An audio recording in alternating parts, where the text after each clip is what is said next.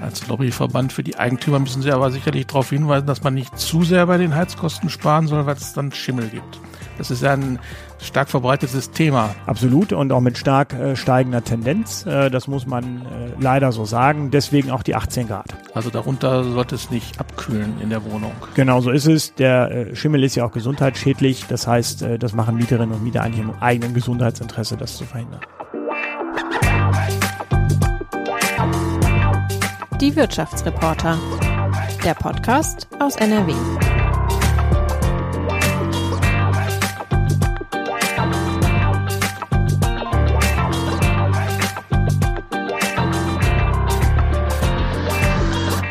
Liebe Hörerinnen und Hörer, ich begrüße Sie zu einer neuen Ausgabe unseres Podcasts Die Wirtschaftsreporter.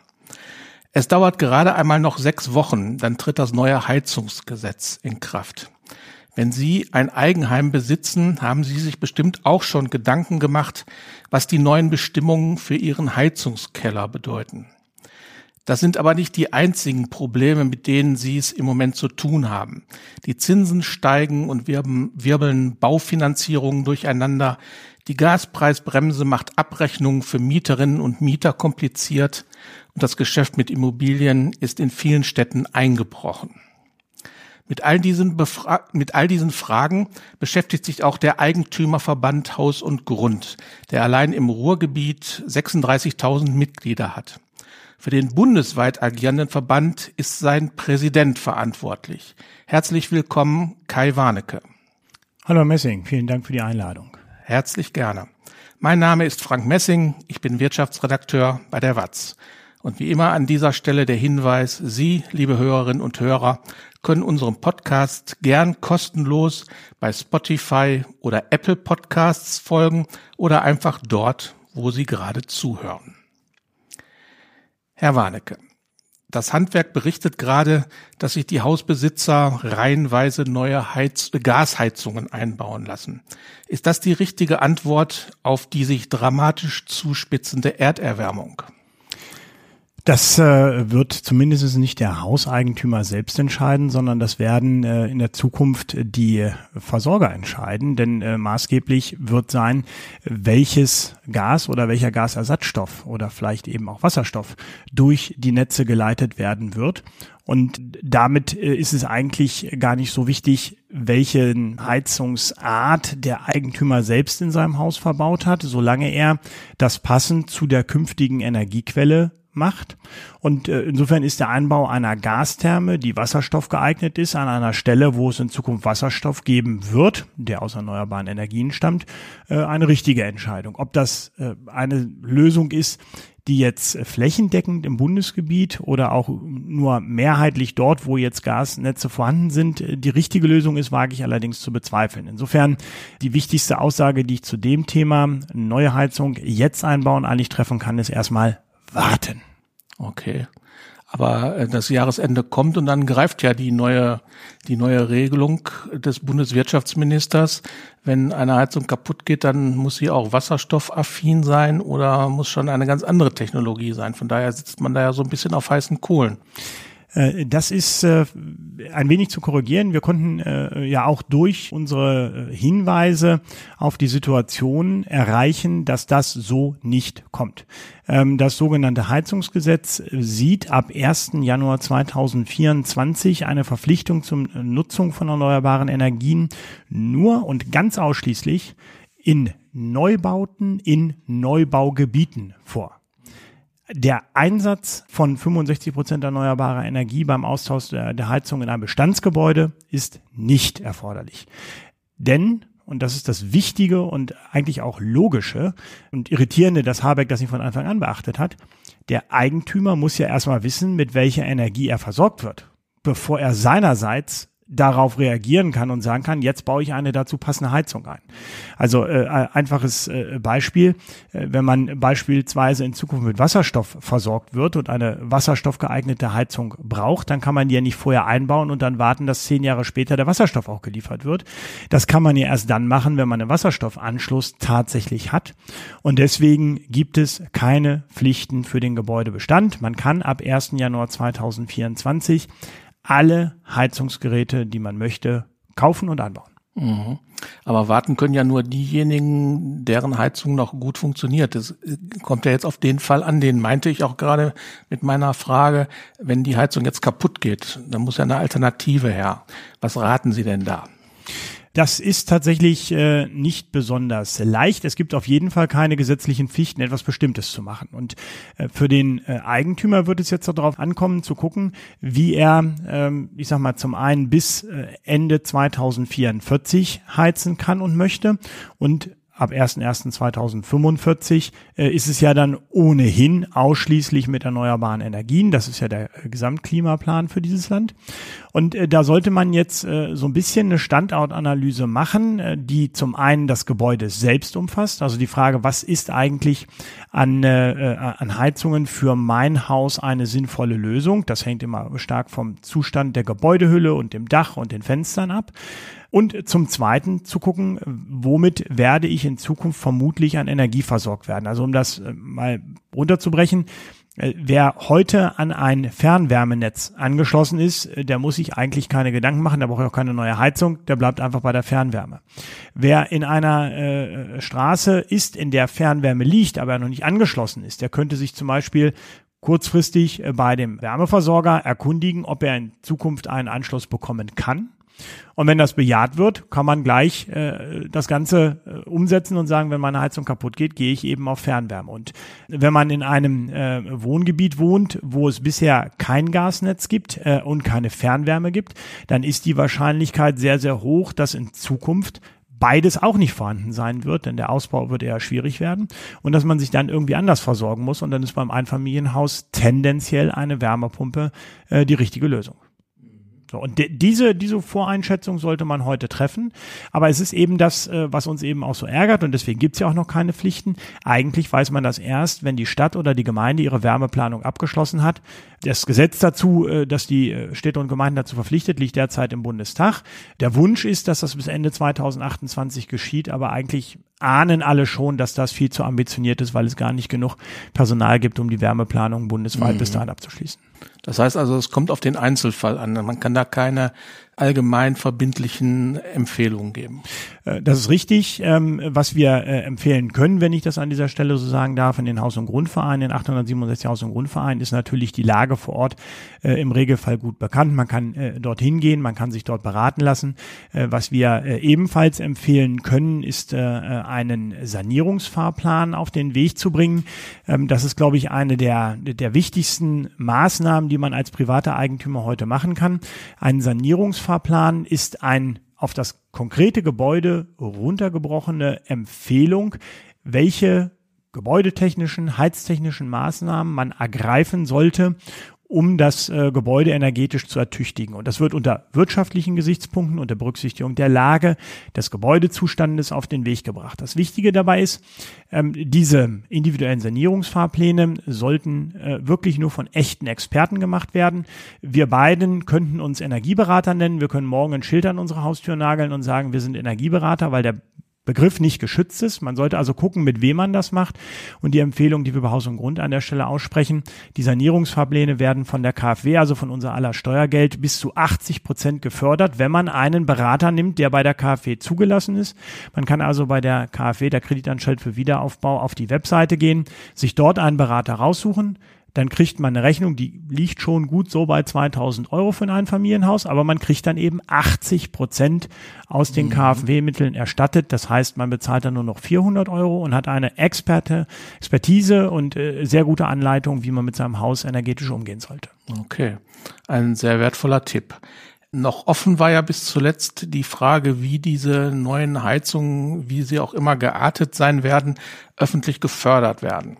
Äh, sehen Sie da mittlerweile mehr Klarheit oder äh, ist das immer noch nebulös?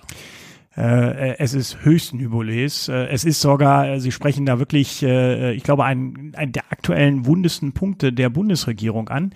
Es gibt einen groben Vorschlag, der besagt, dass 30 Prozent der Kosten immer gefördert werden sollen.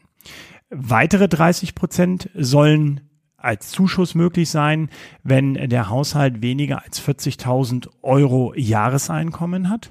Da streitet sich schon mancher drum, ob war der Brutto oder Netto gemeint. Müssen wir mal gucken, was bei rauskommt. Äh, bedeutet aber zumindestens, dass die meisten Rentenhaushalte tatsächlich auch von diesen zusätzlichen 30 Prozent profitieren könnten.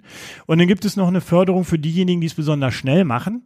Und ähm, da sagt Robert Habeck 20 Prozent. Der Bundeskanzler hat sich hingestellt beim Wohngipfel und gesagt, nee, es werden 25 Prozent. Und ähm, jetzt weiß keiner, was zu tun ist, beziehungsweise die Bundestagsfraktionen sagen, ja, wir haben uns noch nicht darauf geeinigt und was der Bundeskanzler beim Wohngipfel sagt, ist uns doch völlig egal. Wir haben ja auch noch eine Meinung.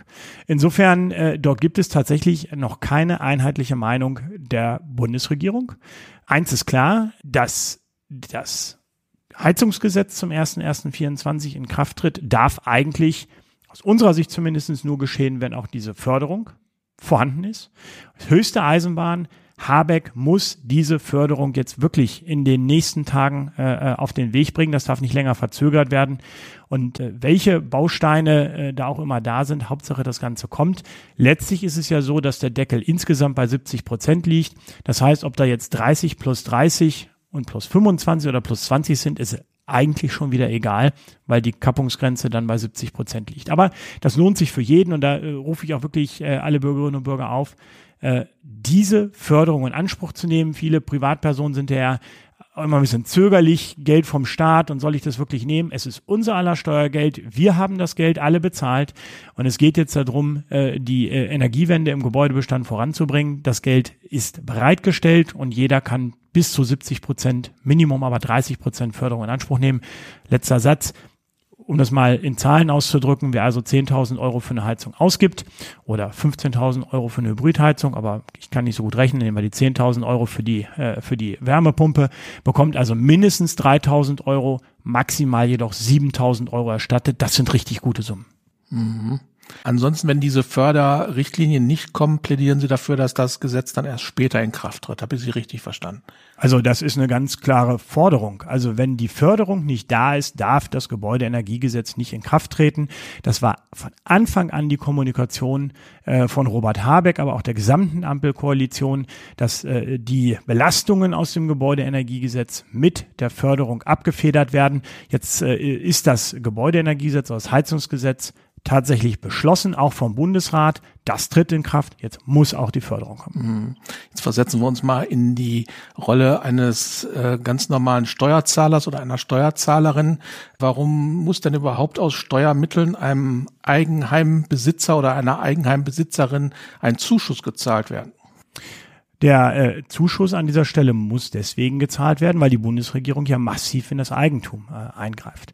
Wir hatten äh, bis vor äh, ja, zwölf Monaten, kann man eigentlich sagen, die Situation, dass man, äh, wenn man sein eigenes Wohneigentum hatte, ob das nur eine Eigentumswohnung ist oder ein Einfamilienhaus, Reihenhaus, das ist ja völlig gleichgültig, die Sicherheit hatte, dass man da drin leben konnte. Jetzt werden aber äh, Maßnahmen gefordert, die weit über die finanzielle Belastungsgrenze von vielen Menschen hinausgehen. Robert Habeck hat, äh, nachdem das Ganze jetzt durch war, erstmals auch öffentlich zugestanden, dass bei einem Einfamilienhaus zum Beispiel der Einbau einer Wärmepumpe mit der erforderlichen Gebäudesanierung bis zu 200.000 Euro kosten kann. Jetzt, ich meine, da muss ich jetzt auch kein kein, kein Romantiker sein. Welche Rentnerin, welcher Rentner soll denn 200.000 Euro für ein Einfamilienhaus aufbringen können? Das ist völlig absurd. Und wenn das Ganze jetzt so schnell und zügig umgestellt werden soll und die Renten derart mau sind in Deutschland, dann muss eben eine Förderung her, sage ich ganz ehrlich. Mhm. Ja gut, ich hatte es ja eingangs erwähnt, es geht ja darum, unsere Erde zu retten. Da muss ja jeder seinen Beitrag leisten. Aber ich denke mal, Sie, ste Sie stehen dahinter, dass äh, klimaneutral geheizt wird künftig bei Ihren Mitgliedern. Äh, selbstverständlich. Wir müssen äh, ja damit äh, rechnen, äh, dass allein, wenn man jeglichen Klimaschutz mal außer Betracht lässt, dass die fossilen Energien durch die CO2-Bepreisung, äh, aber auch durch dies immer knapper werden, überhaupt keine Zukunftsperspektive bieten. Eine vernünftige Umstellung muss auf den Weg gebracht werden. Haben wir übrigens schon mal geschafft. Ich meine, wir haben vor ein paar Jahrzehnten mit Kohleöfen geheizt. Äh, äh Gerade hier im Ruhrgebiet ist das nicht unbekannt. Äh, in Berlin war es vor 20 Jahren noch so, da hat man den letzten Kohleofen äh, erst abgeschaltet und auch damals war der Umbau ja nicht leicht. Natürlich haben alle gesagt, ist schön, ich muss keine Kohle mehr schleppen. Aber was man natürlich mal sagen muss, wenn sie da aus einer Wohnung zwei, drei große Öfen rausgebaut haben, dann haben sie zwar Platz gewonnen, aber sie mussten ja auch dann Gasleitungen, äh, Steigleitungen durch das äh, Haus legen, unterschiedliche Gasthermen im Haus verbauen, von den Gasthermen aus Heizkörper in die einzelnen Räume rein verlegen und Rohre. Das war ja auch nicht leicht. Da hat aber niemand gemeckert. Warum hat da niemand gemeckert? Weil das Stück für Stück und wohl überlegt und geplant und gut kommuniziert gemeinsam mit den Bürgern gemacht wurde. Und äh, das ist das Problem, was wir derzeit haben. Ähm, hier wurde einfach, äh, das Wort äh, ist, glaube ich, sehr zutreffend, mit der Brechstange Politik gemacht. Und äh, jetzt stehen wir hier vor so einem äh, Trümmerhaufen. Die Städte und Gemeinden wissen noch überhaupt nicht, wie die Energieversorgung in der Zukunft aussehen soll. Die Eigentümer sollen aber am besten heute oder morgen handeln. Ähm, und weil dieses Chaos herrscht, brauchen wir Unterstützung. Wenn das ordentlich gemacht wäre, glaube ich, wäre das alles reibungslos gegangen. Aber das ist ein politischer Fehler und der muss dann jetzt eben mit Förderung ausgebessert werden. Mhm. Okay, jetzt haben wir ja im Moment äh, sowas wie eine Immobilienkrise nach Jahren der gesunkenen Zinsen, die nahezu bei Null waren, haben wir jetzt wieder einen höheren Zinssatz, wir haben gestiegene Baukosten, wir haben Inflation. Das Immobiliengeschäft ist in vielen Städten eingebrochen. Ähm, jetzt heißt es bei den Immobilienexperten, dass es nicht mehr nur auf Lage, Lage, Lage ankommt, sondern auf Lage, Lage, Energie. Wenn jetzt ähm, die Menschen in ihre Häuser energetisch sanieren, äh, sind sie dann zuversichtlich, dass auch der Wert dieser Immobilien dann steigen wird? Ähm, sie haben das sehr zutreffend beschrieben. Lage, Lage, Energie. Da, wo die ersten beiden Punkte Lage und Lage stimmen, wird eine Investition äh, in den energetischen Zustand deines Gebäudes äh, sich auch immer voll und ganz rechnen, vielleicht sogar noch gewinnbringend sein.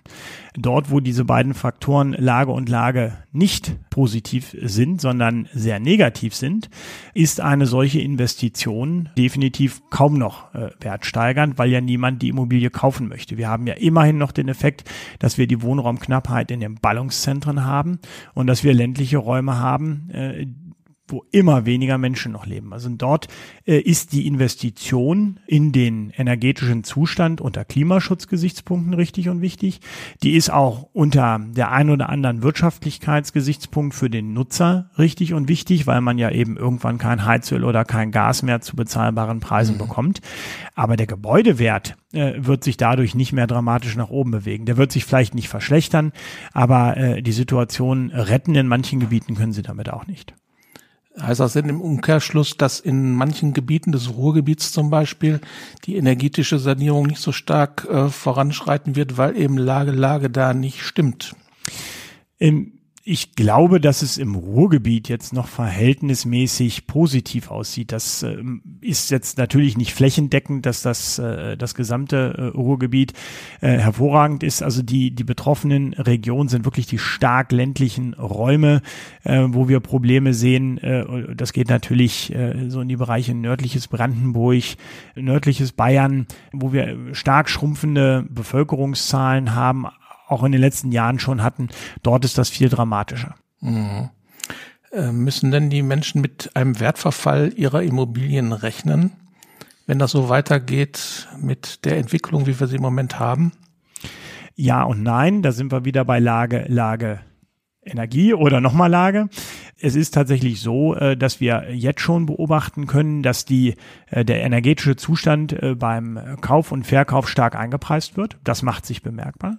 Das macht sich praktisch überhaupt nicht dort bemerkbar, wo Sie ein gutes Gebäude haben und die Sicherheit, das Gebäude oder nicht mehr investieren zu müssen. Nehmen wir mal an, Sie haben einen Fernwärmeanschluss das ist ja die absurde Situation. Fernwärme gilt immer als klimaneutral, selbst wenn der Bürgermeister im Heizkraftwerk steht und der Altreifen verfeuert. Kraftgesetz ist Wärme, äh, Fernwärme immer klimaneutral. Punkt. So. Das heißt, wenn Sie ein Gebäude haben, das einen guten Zustand hat, in einer guten Lage und einen Fernwärmeanschluss, werden Sie keinen Preisverfall jetzt gerade sehen. Wenn Sie ein Gebäude haben, das in einer guten Lage ist, das auch, ich sag mal, mit dem Fernwärmeanschluss und anderen Möglichkeiten eine gute energetische Perspektive hat, wo sie noch ein bisschen zwar investieren müssen, aber wo sie merken, das wird was, äh, dann ist der Preisverfall minimal. Dort aber, wo sie Gebäude haben, wo sichtbar wird, dass äh, die Vermietung in den nächsten Jahren nicht leichter wird und gleichzeitig der energetische Zustand hohe Investitionen äh, erfordert. Dort sehen und spüren wir derzeit massive Einbrüche bei den Preisen. Okay. Sie hatten vorhin gesagt, bei dem Einbau einer Heizung raten Sie zum Abwarten, wenn man es denken kann. Gilt das auch für den Kauf oder den Verkauf einer Immobilie, wenn es nicht gerade jetzt gerade sein muss? Das ist eine schöne äh, Frage. Also wenn man die abstrakt beantworten könnte und nicht die beantworten äh, könnte so, dann äh, würde ich vermutlich jetzt ins Immobiliengeschäft einsteigen oder auch nicht, weil dann wüsste ich ja ganz genau, was mit meinen Investitionen passiert. Faktisch ist es so, dass es genug Menschen gibt, die sagen, wer Eigenkapital hat und anlegen will, geschickt rangeht und äh, das ein oder andere Gebäude zum richtigen Preis, das ist ja dann auch die Herausforderung findet, der kann jetzt wunderbar anlegen der Zustand muss stimmen, die Folgeinvestitionen, vielleicht wollen sie es selber nutzen, Vermietbarkeit, da gibt es ganz viele Faktoren, die nicht nur vom Gebäude, sondern eben auch von der Person und der Nutzungsart für die Zukunft abhängen wollen. Faktisch ist es derzeit so, dass die meisten Menschen äh, ein Problem eher haben zu investieren, weil der Eigenkapitalanforderungen äh, extrem hoch sind. Wie soll man als äh, Durchschnittsbürger äh, das äh, Eigenkapital für äh, Häuser ansparen, die 500.000 Euro und mehr kosten? Und äh, auf der anderen Seite eben die Zinsbelastung äh, extrem hoch ist bei den Zinsen, die ja wenigstens äh, in diesen Tagen bei viereinhalb Prozent liegen. Das ist das äh, eher große Problem. Die Entscheidung für oder gegen eine Immobilie kann aber letztlich jeder nur für sich selbst treffen und muss die für sich selbst treffen, auch aufgrund des vorhandenen eigenen Kapitals. Mhm. Wir haben aber auch schon Zeiten erlebt, die noch gar nicht so lange her sind. Da betrug der Zinssatz 9,5 Prozent. Ist das vergleichbar? Äh, da ist ein gutes Beispiel. Äh, äh, man sieht also, nur die Zinsen sind es nicht. Wir haben aber in vielen Punkten eine etwas andere Situation. Der Einfamilienhausbau ist in Teilen verpönt. Die energetischen Anforderungen und die sonstigen technischen Anforderungen sind zum Teil sehr hoch. Wir haben sehr, sehr hohe Baulandpreise. Auch das muss man einfach mal sagen. Es ist eine unter jetzt Umweltgesichtspunkten absolut richtige Politik zu sagen, wir weisen kein Bauland mehr aus. Aber äh, wenn man eine wachsende Bevölkerung hat, ist es natürlich äh, irgendwo ein Problem zu sagen, wir weisen kein weiteres Bauland mehr aus. Und allein die Baulandpreise sind natürlich extrem in den vergangenen äh, Jahren, ja, ja schon Jahrzehnten muss man sagen, äh, gestiegen. Wir haben sehr hohe Steuerbelastungen, äh, sechs bis sechseinhalb Prozent bei der Grunderwerbsteuer. Das ist auch einfach Wahnsinn. Also mittlerweile fast zwölf Prozent Nebenerwerbskosten äh, bedeutet eben bei einer Wohnung oder einem Haus für 500.000 Euro fast 50.000 Euro Nebenerwerbskosten. So, und das, das können die meisten nicht mehr stemmen. Und die Summe dieser äh, Aspekte ist das Problem nicht allein der Zinssatz. Und deswegen ist es auch nicht, sagen wir mal, zielführend zu sagen, damals waren schon mal acht oder neun Prozent Zinsen möglich, weil die anderen Rahmenbedingungen eben anders waren. Mhm. Jetzt hat die Bundesregierung ja reagiert auf die Diskussion in der Immobilienbranche, dass man sagte ja, diese Nebenkosten, die Sie gerade erwähnt haben, die sind viel zu hoch und die Baustandards sind zu hoch. Da sind ja jetzt einige bürokratischen Hürden abgebaut worden oder zumindest die Ankündigung ist gemacht worden, dass sie abgebaut werden sollen. Reicht das aus aus Ihrer Sicht? Was auch immer da jetzt äh, gerade äh, debattiert wird, kann man jetzt glaube ich schon ganz sicher sagen, es wird nicht ausreichen. Äh, ich bin auch überhaupt nicht davon überzeugt, dass es da in der Zukunft Ergebnisse geben wird. Wir haben ja über die Landesbauordnungen jetzt seit Jahrzehnten die offensichtliche Notwendigkeit, die die Art und Weise, wie Türen oder Fenster gestaltet sind, in Nordrhein-Westfalen anders zu regeln als in Bayern oder Schleswig-Holstein. Ich weiß nicht, ob die Menschen in NRW eine Tür nur anders bedienen können als Bayern oder Bayern nicht richtig ein Fenster aufmachen können. Wir haben in jedem Bundesland eigene Vorgaben. Das ist sowas von vollkommen überholt in einer globalisierten Welt. Das kann man sich nicht vorstellen. Das äh, schiebt die Kosten nach oben. Ich äh, höre, solange ich mich in diesem in der Immobilienwirtschaft bewege, immer wieder die Bekenntnisse, wir vereinheitlichen das, wir tun und wir machen. Es gibt auch eine Musterbauordnung, wo eigentlich alle nur abschreiben müssten. Wenn sie und es passiert gar nichts. Und deswegen, die Hoffnung stirbt zuletzt. Bei mir ist er schon gestorben. Ich glaube nicht, dass es äh, bei den Landesbauordnungen in den nächsten Jahren signifikante Verbesserungen gibt. Okay, das hört sich nicht so gut an. Auf Ihrem LinkedIn-Account habe ich gesehen, dass Sie da den Slogan verwenden, privates Eigentum ist Freiheit. Gilt das in dieser aktuellen Krise auch noch, dieser Spruch? Ja, äh, ich glaube, äh, also er kommt so ein bisschen äh, aus der Zeit, als äh, die meisten von uns noch einen Lehnherrn hatten und äh, äh, gar nicht frei waren, weil sie einfach kein eigenes Stück Acker hatten und sich nicht selbst versorgen konnten. Und äh, äh, die Tatsache, dass man eigenen Grund hatte, einen eigenen Hof, vor ein paar hundert Jahren die Möglichkeit war, überhaupt frei zu werden und unabhängig zu werden von äh, äh einem ja, adligen Grundbesitzer. Ähm, daher kommt das Ganze und es ist heute eigentlich auch noch so. Und ich glaube, man hat das in der Corona-Pandemie äh, nochmal ganz gut äh, gesehen. Äh, wer, wer Eigentum hatte, wer die eigenen vier Wände hatte, wer vielleicht auch die Möglichkeit hatte, auf das eigene Grundstück rauszugehen, äh, der hatte ein Stückchen mehr Freiheit als diejenigen, äh, die in den eigenen vier Wänden ja fast über drei Jahre eingesperrt waren und äh, die Unabhängigkeit, äh, die Möglichkeit, äh, nicht aus den eigenen vier Wänden rausgeschmissen zu werden, die, die Freiheit, diese vier Wände zu gestalten, da drin zu leben, ohne dass von außen äh, äh, da rein regiert werden kann oder beschlossen werden kann, wir machen jetzt dies oder jenes mit dem Gebäude. Das ist wirkliche Freiheit und deswegen äh, davon bin ich überzeugt, dass äh, Eigentum und Freiheit äh, absolut miteinander verbunden sind. Man kann nicht frei sein, wenn es kein Eigentum gibt. Mhm. Ich würde jetzt gerne noch mal zu dem Thema Heizung und hohe Energiepreise kommen. Die Heizperiode hat in diesem Jahr ein bisschen früher begonnen. Der November ist schon recht kalt. Die Gasspeicher sind voll, zu 100 Prozent sogar. Die Preise sind aber immer noch hoch. Ende des Jahres soll die ermäßigte Mehrwertsteuer auf den Gaspreis auslaufen. Wie lange die Gaspreisbremse der Bundesregierung noch gelten soll, wissen wir nicht durchblicken Eigentümer und Mieter dieses Gewusel bei den Energiepreisen überhaupt? Wird das in ihren in ihren äh, Ortsvereinen und ihren Landesgeschäftsstellen von Haus und Grund wiedergespiegelt, diese Unsicherheit?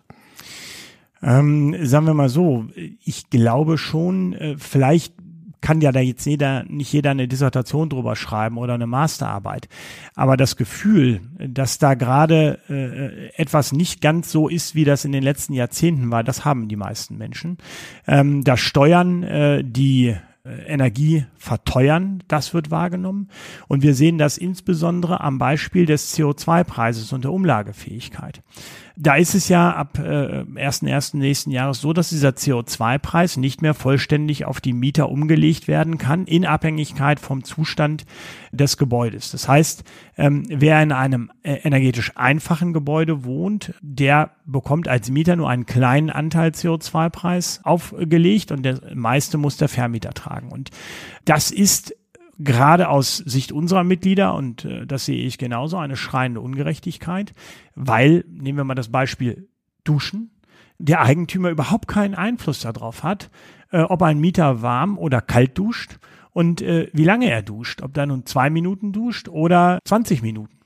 Und das ist aber maßgeblich für die verbrauchte Energie, damit auch für den CO2-Ausstoß und damit für die Höhe des CO2-Preises. Und das führt zu der absurden Situation, dass ein Mieter, jetzt mal ganz blödsinn, blödlich, blöd formuliert, aber es ist de facto so, der viel duscht, viel Energie verbraucht und damit macht er den energetischen Zustand seines Gebäudes schlechter und reduziert damit den Anteil des CO2-Preises, den er bezahlen muss. Also was das sein soll und wo da die Gerechtigkeit liegt.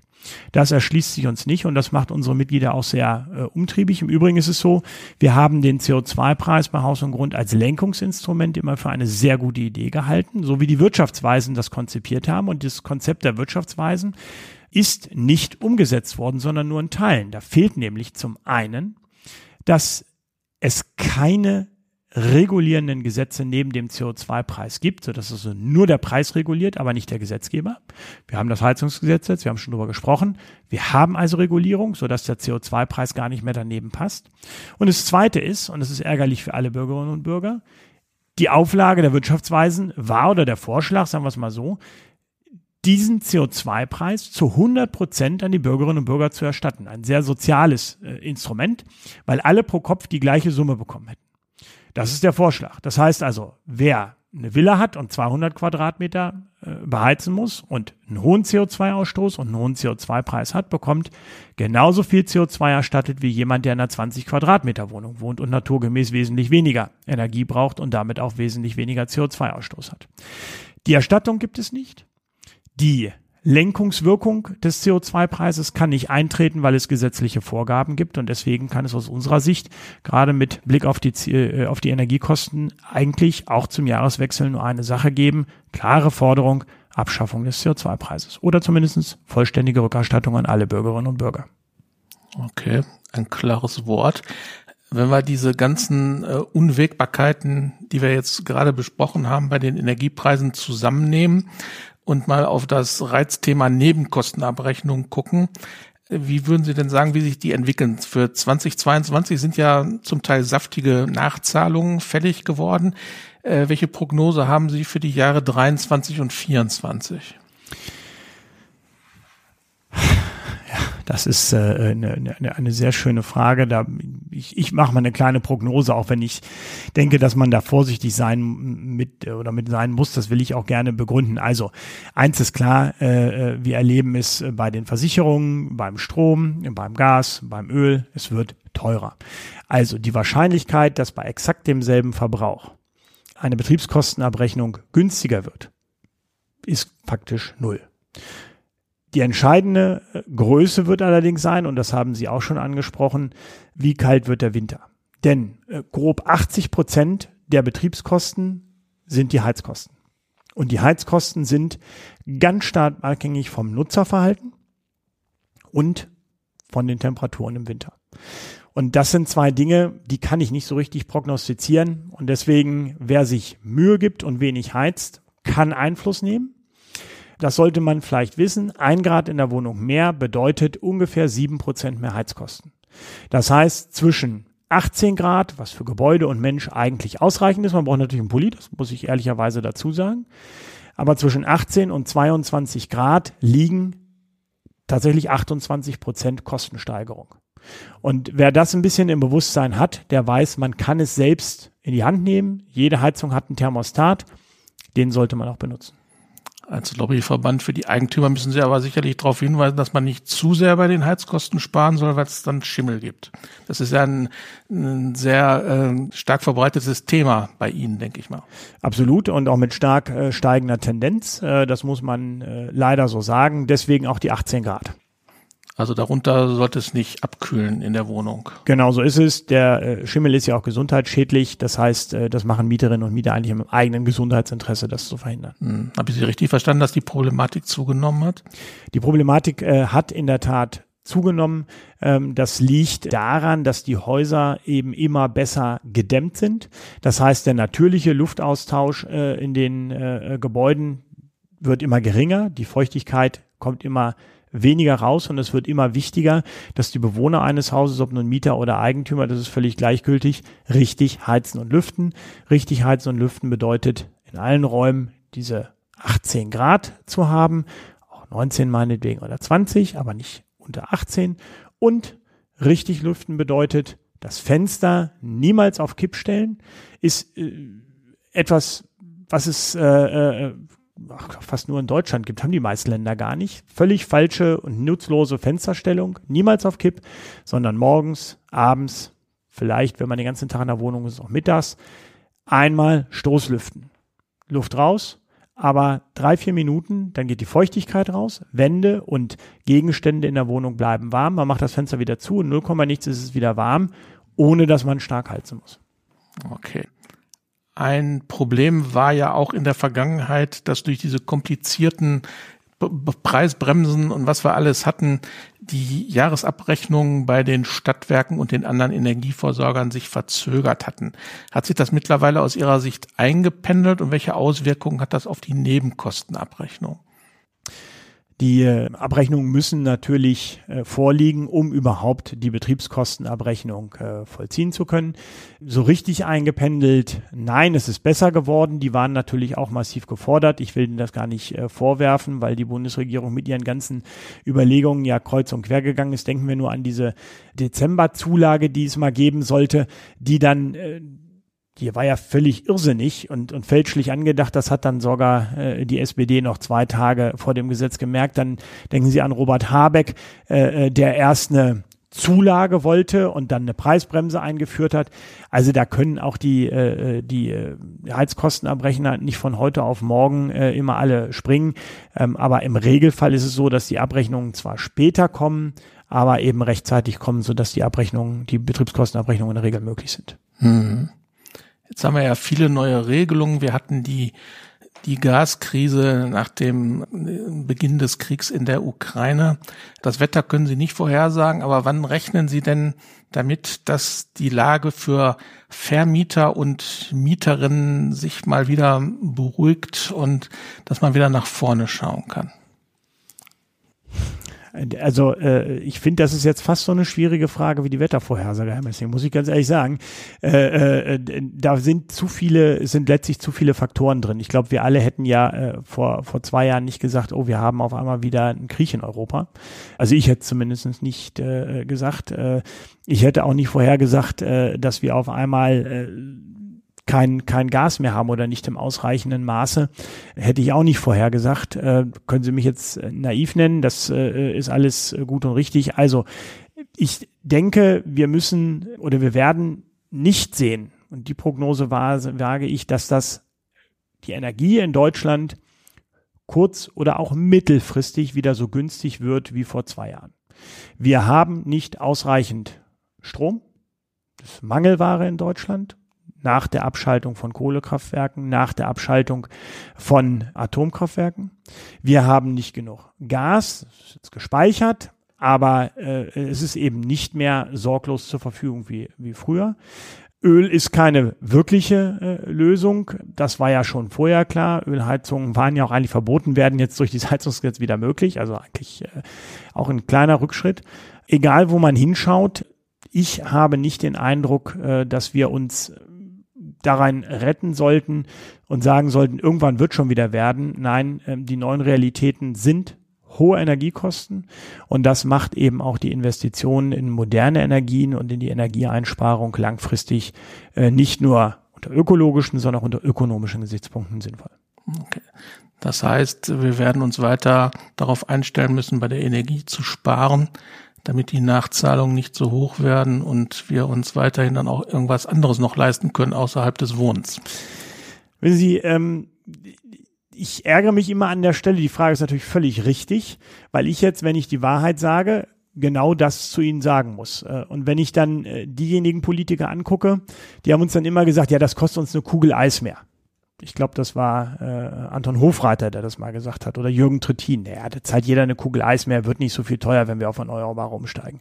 Oder gar die absurde Aussage, äh, Strom aus erneuerbaren Energien wäre ja kostenlos, weil die Sonne kostenlos scheint und der Wind kostenlos weht. Das ist tatsächlich das, ich sag's mal so direkt, wie es ist, Verarschung der Leute. Wir alle wissen, dass ein Windkraftrad äh, sich nicht von alleine aufbaut. Wir wissen, dass es nicht kostenlos ist. Äh, wir wissen, was für ein Riesenaufwand ist, äh, äh dass da für Schneiden äh, zum Teil geschlagen werden, um überhaupt äh, diese Aufstellung vorzubereiten. Wir brauchen neue Netze. Wir müssen äh, große Lastleitungen von Nord nach Süd äh, legen, um die Energie dazu äh, hinzubekommen, wo wir sie brauchen. Die Netzentgelte machen einen großen Anteil an den Stromkosten aus. Nein, es wird nicht billiger werden und ich sehe derzeit eben auch nicht die Aktivitäten in der Bundesregierung, das voranzubringen. Da gibt's immer diese Aussagen, fünf äh, Windkrafträder pro Tag möchte Olaf Scholz aufbauen. Passiert nicht, machen wir nicht, haben wir nicht. Äh, die Windparks in der Nordsee kommen nicht voran und, und, und, und, und. Also es kann, solange die Energie Mangelware bleibt, nicht günstiger werden. Okay, und die Kugel Eis kostet ja mittlerweile auch schon zwei Euro. Das habe ich neulich auch äh, bitter enttäuscht festgestellt, das stimmt. Okay. Und noch nicht mal das reicht für den gestiegenen Energiepreise, ja. Das ist richtig. Lieber Herr Warnecke, ich danke Ihnen, dass Sie unser Gast waren und wünsche Ihnen noch einen schönen Tag. Herr Messing, vielen herzlichen Dank für die Einladung, war mir eine Freude und äh, dem wünsche ich Ihnen auch den schönen Tag. Liebe Hörerinnen und Hörer, das war der Podcast Die Wirtschaftsreporter. Wenn Ihnen die Folge gefallen hat, sagen Sie es bitte weiter. Wie immer freuen wir uns auf Ihr Feedback unter der E-Mail-Adresse wirtschaftsreporter.funkemedien.de. Auf Wiedersehen und bis zum nächsten Mal. Ein Podcast der Walz.